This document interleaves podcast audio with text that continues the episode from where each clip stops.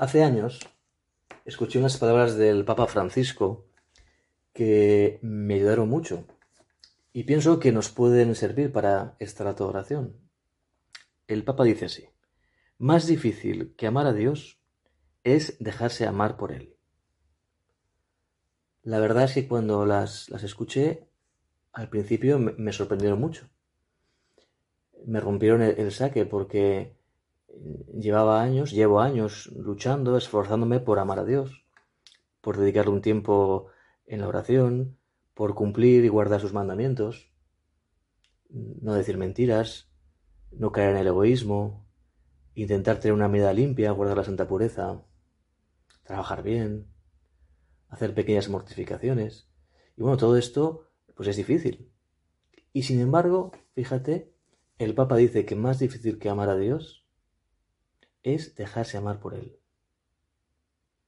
Es más, solo cuando nos dejamos amar por Dios de verdad, cuando dejamos que su amor nos envuelva hasta el fondo, es cuando de verdad se hace fácil amar a Dios. Todos tenemos la experiencia de, cuando alguien nos quiere mucho, qué fácil es, ¿no? Responderle. Qué fácil es hacer cosas por él. Sale solo. El problema que tenemos es que muchas veces eh, estamos ciegos a ese amor de Dios. Hay una leyenda mitológica que, es muy actual, que es la de Narciso.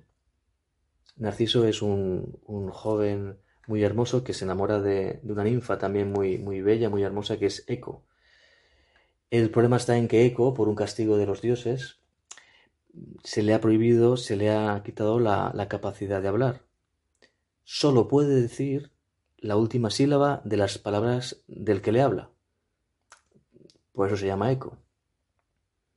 El caso es que Narciso, eh, que está enamorado de, Eco, al hablar con ella y ver la dificultad que tiene para, para hablar, la rechaza. Y cuenta la leyenda que un día, mientras paseaba al lado de un lago, al ver su rostro reflejado en el estanque, ve que es tan hermoso que se enamora de sí mismo. Qué guapo soy. Y se convierte en una especie de narciso, que es una flor que, vive en el agua. Y podrás decir, bueno, ¿y qué tiene que ver? ¿Qué tiene que ver eh, todo esto con mi vida? Pues, pues mucho. Porque en el fondo todos tenemos más, menos, pero ese punto de narciso que no nos deja amar a nadie que no seamos nosotros. Y precisamente por lo que le pasa a Narciso, porque pensamos que el amor de los demás hacia nosotros es imperfecto. Eco, aquella mujer, aquella ninfa, no, está a la altura. Y entonces Narciso siempre está insatisfecho. Solo le gusta su rostro, su belleza. Siempre está insatisfecho porque el amor de sus padres es imperfecto, no está a la altura. Y fíjate que es una condena porque al final es una vida sin amor.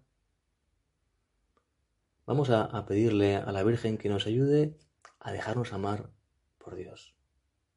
Que no le tengamos miedo. Te voy a dar dos consejos para entrar por un camino de dejarse amar por Dios, de dejarse abrazar por Dios. El primero es el agradecimiento.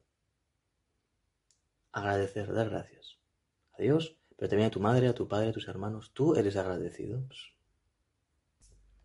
Quizá puedes hacer una prueba y hoy preguntarle a tu madre, o a tu padre, o a tu hermano, o a tu hermano, una pregunta. ¿Yo soy agradecido?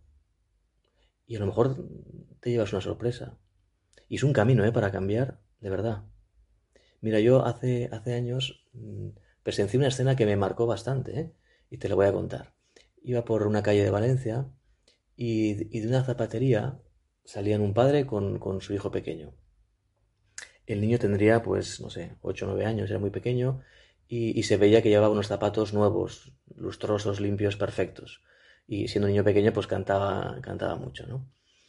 Y, y entonces el niño pequeño iba con su padre y de pronto se para el niño, mira los zapatos, mira a su padre, mira los zapatos y coge la mano de su padre y le da un beso. Y siguen caminando cogidos de la mano. A mí me, me tocó el corazón ¿eh? y me hizo pensar eh, lo que es el amor de Dios por un hijo y lo que es un hijo agradecido. El niño descubre en los zapatos nuevos algo más que los zapatos. Descubre el amor de su padre. Y ese amor de su padre le lleva a cogerle de la mano, tocarle, qué importante es tocar eh, y, abrazar en, la carne y darle un beso. ¿Cuántas cosas tenemos que nos, que nos regalan Dios, que nos regalan también nuestros padres, nuestros amigos? Y que nos pasa como Narciso, ¿no? Que solo, solo pensamos que, que vale lo nuestro y que todo es nuestro. ¿Qué hubiera pasado si Narciso, al ver la dificultad que, que la ninfa Eco tenía para responderle, hubiera tenido paciencia, un poquito de paciencia? Quizá habría descubierto en la mirada de aquella ninfa unos ojos que le decían las palabras que no podía pronunciar con los labios. Te amo. Ten paciencia. Yo sí que sé hablar, pero ahora tengo un problema.